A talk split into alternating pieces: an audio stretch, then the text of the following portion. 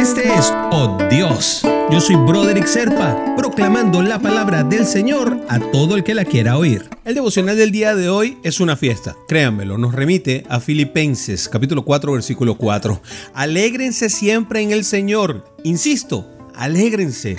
Y aquí es donde Pablo nos deja claro algo que yo repito siempre. Cuando nosotros sabemos cuál es el final del juego, no podemos más que estar totalmente felices y gozosos de que sabemos que nuestro equipo va a ganar. Y es que el pueblo de Dios es bueno, mejor dicho, debería ser el pueblo más feliz de la tierra. No porque la vida con Jesús sea un mar de rosas y que todo nos va a salir bien y que todo es una maravilla y que todo siempre va a estar de la forma como nosotros queremos, no, sino porque Jesucristo en sí mismo es nuestra alegría, nuestra fe, esperanza y sobre todo nuestra paz, porque aunque estemos en momentos de duras tribulaciones, aunque estemos pasándola realmente mal, preocupados o incluso aunque estemos realmente desesperados, Él siempre está allí para dejarnos claro que siempre vamos a salir de eso, porque siempre vamos a estar mejor, porque Él siempre está con nosotros. Él es la razón por sí mismo de nuestra existencia. Así que eso debería alegrarnos. Además, tenemos la certeza de que Él nos cuida, nos apapacha, nos pamper, dicen en los Estados Unidos. Y además, que nos ama incondicionalmente. Por todo eso tenemos que tener unos motivos tremendos de estar felices, alegres y deberíamos estar con una sonrisa permanentemente. Nunca te dejes influenciar negativamente por nadie. Tu alegría, mi querido hermanito, mi querida hermanita, no puede ni debe estar condicionada por problemas o dificultades.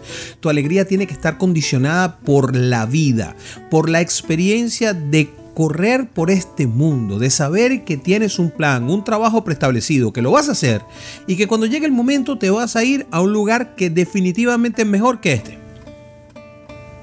Además, Recuerda que todo lo que Jesús ya hizo con su sacrificio es suficiente para motivar a nuestro buen sentido del humor todo el tiempo y a estar con una sonrisa, contar un chiste permanentemente, ¿ah? pero cuidado con quién te metes en los chistes, porque tampoco se puede jugar con todo el mundo.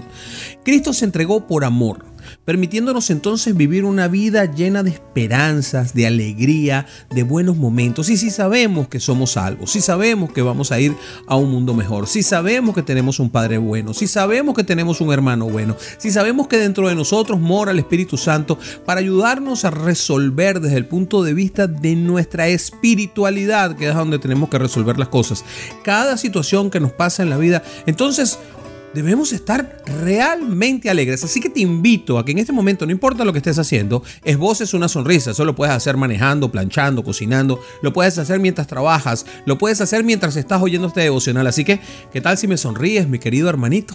Y oramos al Padre con esa misma sonrisa, no la quites.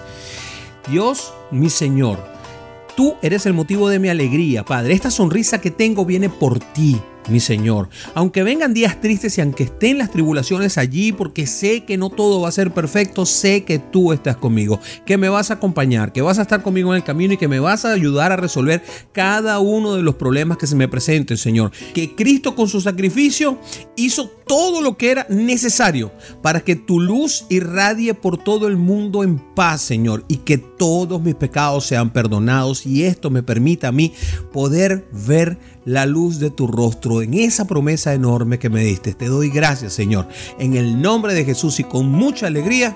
Amén, amén y amén.